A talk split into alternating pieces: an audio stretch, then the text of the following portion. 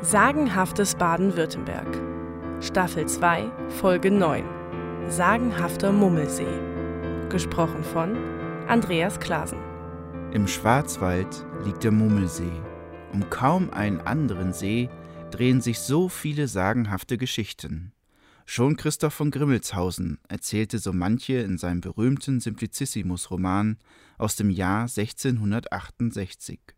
Wer einen Stein in den Mummelsee wirft, schrieb Grimmelshausen, löst damit schreckliche Unwetter aus. Ein Jäger soll mal einen Hirsch bis an den Rand des Sees verfolgt haben, als er ein Wassermännlein mit vielen Goldmünzen im Schoß auf dem See sitzen sah. Der Jäger wollte es erschießen, um das Gold für sich zu behalten, aber das Männlein duckte sich nur, drehte sich zum Jäger und sagte Eine einfache Bitte hätte gereicht und hätte dir aus deiner Armut geholfen, so aber bleib arm. Dann war das Männlein verschwunden. Auch ein Herzog aus Württemberg soll einst auf dem See mit einem Floß hinausgefahren sein, um dessen Tiefe zu messen, doch das Senkblei fand keinen Grund, und während es noch sank, sank auf einmal auch das Holzfloß, so dass der Herzog vom Floß sprang und ans rettende Ufer schwamm. Und Simplicissimus selbst reist am Ende des Romans vom Mummelsee aus bis ins Zentrum der Erde. In vielen Sagen geht es aber um die Mümmlein, die mit ihrem Vater in einem Kristallpalast in der Tiefe des Sees leben. Von ihnen handelt folgende Geschichte. Es war vor langer Zeit, da weilte ein Hirte mit seiner Herde am Mummelsee. Über dem See und in den Ästen der Tannen am Ufer hing noch der Nebel, doch in dem grauen Schleier brach sich schon das Licht der ersten Sonnenstrahlen. Was für ein geheimnisvoller, wunderschöner Morgen, dachte der Hirte gerade, als fünf Frauen in weißen Kleidern aus dem See auftauchten. Der Hirte wusste sofort, dass dies nur die Mümmlein sein konnten. Er hatte schon viele Geschichten über sie gehört, gute Geschichten, wie sie Menschen geheilt und bei Arbeiten geholfen hatten. Daher hatte er auch keine Angst vor ihnen. Die meisten der Frauen beachteten ihn auch nicht einmal, eine aber kam direkt auf ihn zu. Wie ist dein Name, Hirte? Thomas. Und du, Mümmlein? Hast du auch einen Namen? Ich heiße Elmar. Ich hoffe, ich störe dich und deine Schwester nicht mit meiner Herde. Nein, gar nicht. Ich freue mich, wenn ich mal mit Menschen reden kann. So schön es in unserem Seepalast auch ist, etwas eintönig ist das Leben schon. Daher erzähle mir doch ein wenig von der Welt, Thomas. Mit deiner Herde ziehst du doch bestimmt viel herum und siehst viel. Und so erzählte Thomas der schönen Frau, von Räubern, gegen die er gekämpft hatte, von gastfreundlichen Schwarzwäldern, die seinen Tieren und ihm im Schneesturm Unterschlupf geboten hatten, und vom herrlichen Bodensee, an dem er vergangenes Jahr gewesen war. Mit jeder Minute aber, in der er sprach und in ihre seegrasgrünen Augen schaute, verfiel er dem Mümmlein mehr und mehr.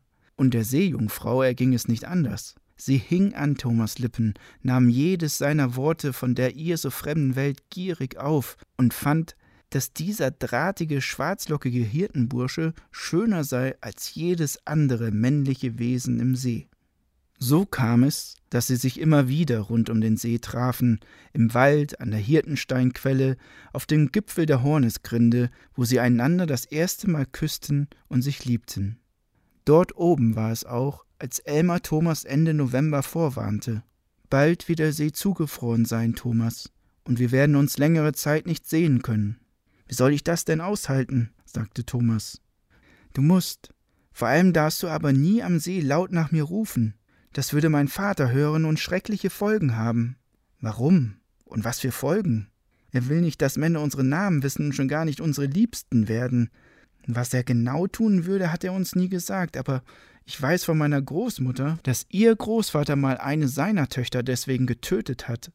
Der ganze See habe sich rot verfärbt, hat sie erzählt.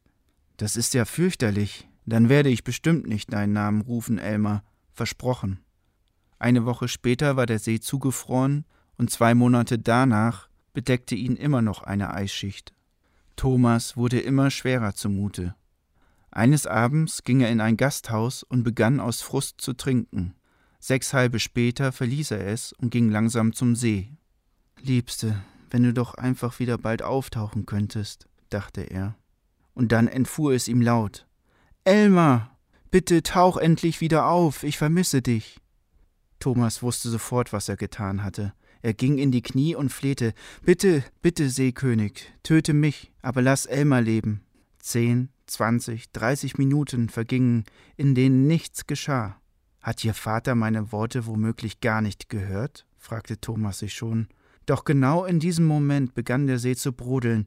Das Eis verschwand in Sekunden, rote Flecken tauchten überall auf, bis die ganze Oberfläche rot war. Oh nein, es tut mir leid, Elmer. Es tut mir so leid. Verdammter Alkohol, murmelte Thomas. Dann ging er und wurde nie wieder gesehen. Diese von Andreas Klasen neu erzählte Variante basiert vor allem auf Friedrich Gottschalk, Die Sagen und Volksmärchen der Deutschen, Halle 1814, Google Books und Badisches Sagenbuch 2, Herausgeber August Schnetzler, 1846, wikisource.org, sowie Die Abenteuer des Simplicissimus, Christoph von Grimmelshausen, 1668, www.deutschestextarchiv.de